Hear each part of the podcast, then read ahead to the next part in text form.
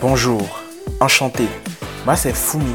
Dans ce podcast, je parle d'environnement, d'art, d'histoire, de faits de société. Bref, ça dépend quoi. Si vous êtes là, c'est que vous êtes avec Fumi et que ça dépend aussi de vous. C'est parti.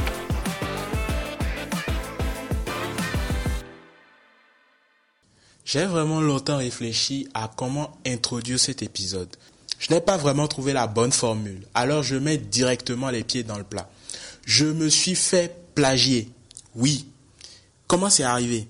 Comment j'ai découvert la mascarade et surtout ce que j'ai fait une fois après l'avoir découvert? Ce sont les réponses à ces questions qui seront le fil de cet épisode.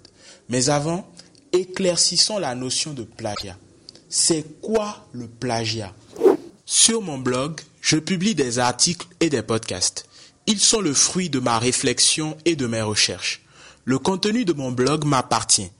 J'ai un droit de propriété intellectuelle sur ces contenus, un droit que je peux céder selon mes conditions à qui je veux. Copier et réutiliser un contenu qui n'est pas le vôtre dans des conditions qui ne sont pas autorisées par son propriétaire est considéré comme du plagiat. Ici, il est important de préciser que toute copie ou réutilisation n'est pas considérée en réalité comme étant du plagiat. Par exemple, quand l'usage du contenu sert à illustrer ou appuyer un autre article et qu'il cite expressément la source.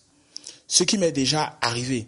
D'autres blogueurs ou auteurs ont utilisé des phrases ou des bouts de mes articles en me citant expressément. Je le fais également dans mes articles ou dans des épisodes de podcast. Je prends le soin de citer et de référencer les sources qui m'inspirent et qui justifient mon raisonnement. Lorsqu'on fait une critique d'un livre ou d'une œuvre, il est également permis, dans une proportion donnée, d'utiliser des extraits dans son argumentaire.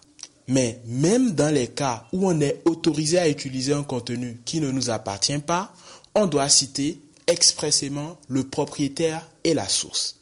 Retenons qu'un plagiaire copie et reproduit un contenu qu'il n'a pas créé sans en attribuer la paternité à son auteur d'origine.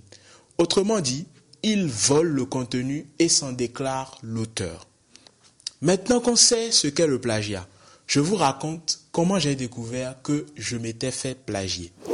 Cette question m'est souvent revenue dans mon entourage quand j'ai parlé de cette sombre affaire de plagiat. Comment as-tu retrouvé cet article? Comment as-tu su qu'il ou elle t'avait copié? À un moment, je me suis posé la même question. Comment aurais-je fait pour le retrouver s'il ne s'était pas dénoncé lui-même? Eh oui, le plagiaire m'a informé qu'il a plagié mon article. Cela peut paraître drôle, mais c'est la pure vérité. On dit qu'il n'y a pas de crime parfait. Le criminel oublie toujours un détail qui finit par le trahir. Un détail l'a trahi et ne me demandez surtout pas de vous le donner pour bien sûr ne pas permettre à ceux qui ont un projet de me plagier de le contourner. Permettez que je ne le révèle pas. Donc j'apprends par un bon mail que mon article vient d'être copié sur un site. Ce n'est pas la première fois que je reçois ce type de message. Donc je me dis que c'est classique. Mais là, ce n'était pas du tout classique. Le premier problème, c'est que l'image de couverture était la même. Le plagiaire n'a même pas essayé de cacher son forfait. Il a utilisé la même image de couverture que moi. Ce qui fait la particularité de cette image, c'est que je l'avais retouchée. J'ai ajouté un texte qui, sauf clonage de mon esprit et de mon imagination, ne saurait être reproduite à l'identique. Deuxième problème, le titre de l'article plagiaire est le même que le mien. Je chéris mes titres c'est l'une des parties de la rédaction de mes articles que je travaille le plus. Vous comprenez que ces titres me sont chers et que je les reconnais les yeux ouverts ou fermés.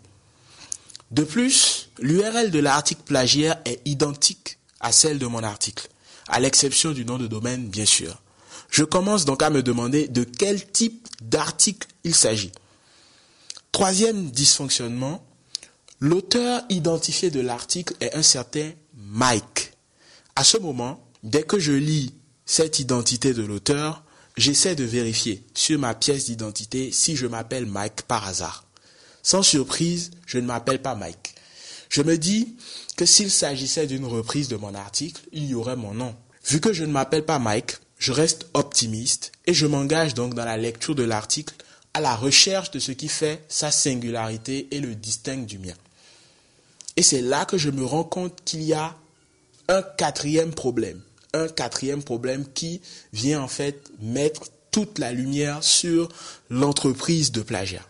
L'article est identique dans tous ses points au mien. Des paragraphes aux sources citées, en passant par les sous-titres, tout a été copié.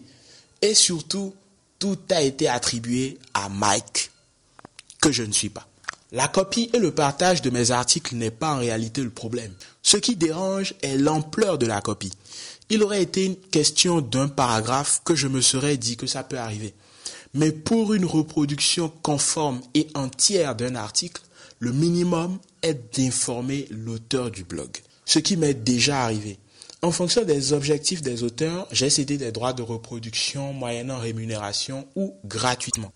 Mais ici, il n'y a pas eu de tentative explicative préalable de la démarche. Il n'y a donc pas de doute, c'est du plagiat. Étant dans la peau du plagier, il faut se demander pourquoi est-ce que c'est arrivé? Pourquoi est-ce que je me suis fait plagier? La réponse à cette question est simple. C'est parce que le contenu est de qualité. Je vais d'ailleurs vous le démontrer. Vous vous souvenez sans doute de l'épisode Proverbe africain entre sagesse et humour. Cet épisode où je montrais comment les proverbes africains véhiculaient des messages remplis de sagesse dans un humour déguisé. C'est l'article associé à cet épisode qui a été plagié. Et il a été parce qu'il est bien écrit et bien référencé. La preuve est qu'en 2021, c'est l'article le plus lu du blog, derrière le top 30 des meilleurs blogs africains. Et il continue encore aujourd'hui de figurer parmi les plus lus chaque mois. C'est dire que de plus en plus de personnes le lisent, le partagent et en parlent. Malheureusement, au lieu de s'en inspirer pour créer un contenu à forte portée, le plagiaire a choisi la voie de la facilité. À tous ceux qui se font plagier, il est important de garder en tête que ce n'est pas de votre faute. Vous êtes tout simplement victime de votre succès. Il y en a qui veulent vous ressembler, mais qui s'y prennent mal. Ce n'est cependant pas une raison pour laisser passer les cas de plagiat qui sont clairement dangereux. Aussi bien le plagiaire que le plagié sont exposés aux conséquences du plagiat. Ces dangers doivent vous dissuader de plagier et vous encourager à lutter contre le plagiat. Plagier vous décrédibilise et prouve que votre créativité ne commence que quand celle des autres s'arrête vous affectez le référencement de votre site de votre blog et vous déconstruisez la réputation que vous avez construite. Vous inscrivez tout simplement l'infraction de plagiat dans votre casier numérique. Pourquoi est-ce qu'il faut lutter contre le plagiat? Se faire plagier peut semer le doute dans l'esprit de vos lecteurs, de votre audience, sur la nature et l'identité du plagiat. Cela peut également affecter votre référencement et affecter votre réputation. L'une des conséquences les plus graves du plagiat pour ceux qui en sont victimes, c'est qu'il peut vous décourager et vous affecter psychologiquement. C'est donc pour toutes ces raisons qu'il ne faut pas laisser passer le plagiat sous aucune forme. Vous vous demandez certainement ce que moi j'ai fait une fois que j'ai découvert que mon article s'était fait plagier. Pour vous dire la vérité, j'ai fait quelques recherches sur la conduite à tenir en de pareilles circonstances. Je n'ai rien trouvé de véritablement constructif et surtout d'adapté à ma situation. J'ai ensuite essayé de lire des recommandations de WordPress au sujet du plagiat. Il propose de signaler le plagiat seulement si le blog plagiaire est hébergé chez wordpress.com, ce qui n'est pas le cas en l'espèce. Il conseille de contacter l'hébergeur du site pour signaler le plagiat. Je me mets donc à la recherche de l'hébergeur du plagiat euh, je fais un tour sur le site whois.com qui malheureusement ne m'a pas renseigné sur l'hébergeur du plagiat. J'ai donc décidé de me référer directement à lui pour lui signaler le problème. Il fallait encore espérer un peu de bonne foi de sa part pour reconnaître son forfait et retirer l'article de son site. Je vous laisse découvrir le mail que j'ai laissé au plagiaire en suivant le lien dans la description de cet épisode. Non seulement mon mail n'a pas reçu de réponse, mais le bon blogueur a continué de publier de nouveaux articles. Seul Dieu sait s'il les a rédigés de ses propres doigts ou s'il a encore utilisé son âme préférée, le copier-coller.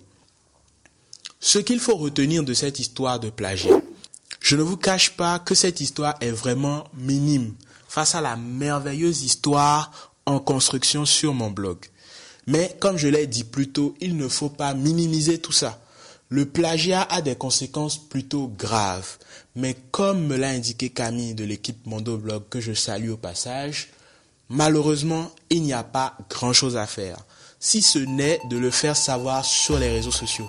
Il faut communiquer à ce sujet pour que cela se sache et que la vérité soit dite. Fin de citation. Sauf que la possibilité de porter l'affaire devant une juridiction pour demander une réparation existe. Dans mon cas, l'absence d'informations sur l'hébergeur et l'administrateur du site me freine. Tout comme la grande probabilité que je ne retrouve jamais le plagiaire et qu'il ne puisse jamais réparer le dommage. Si vous avez fait attention, je n'ai mentionné ni le nom du blog plagiaire, ni le lien de l'article en question. Pour la simple raison qu'en plus d'avoir subtilisé mon contenu, il n'aura pas la faveur d'une publicité gratuite. À ceux qui pensent que le blogging se résume au copier-coller, vous finirez par vous faire prendre. Et cela pourrait mal se terminer pour vous. Entre nous, quelle satisfaction ressent-on après ça? Bon, qui suis-je pour juger le pécheur Je ne demande que sa repentance. Et vous, qu'auriez-vous fait à ma place? Que pensez-vous de tout cela? Je suis très curieux de le savoir. C'est déjà la fin de cet épisode, merci de l'avoir suivi. N'hésitez pas à le partager autour de vous et à dénoncer tous les cas de plagiat que vous allez rencontrer et également à ne pas tomber dans le piège du plagiat. Faites du contenu original, créez des choses qui vous ressemblent et que vous serez en mesure de défendre plus tard. Je ne saurais terminer cet épisode sans faire un coucou et un grand merci à toute l'équipe Mondo Blog pour son soutien et ses conseils.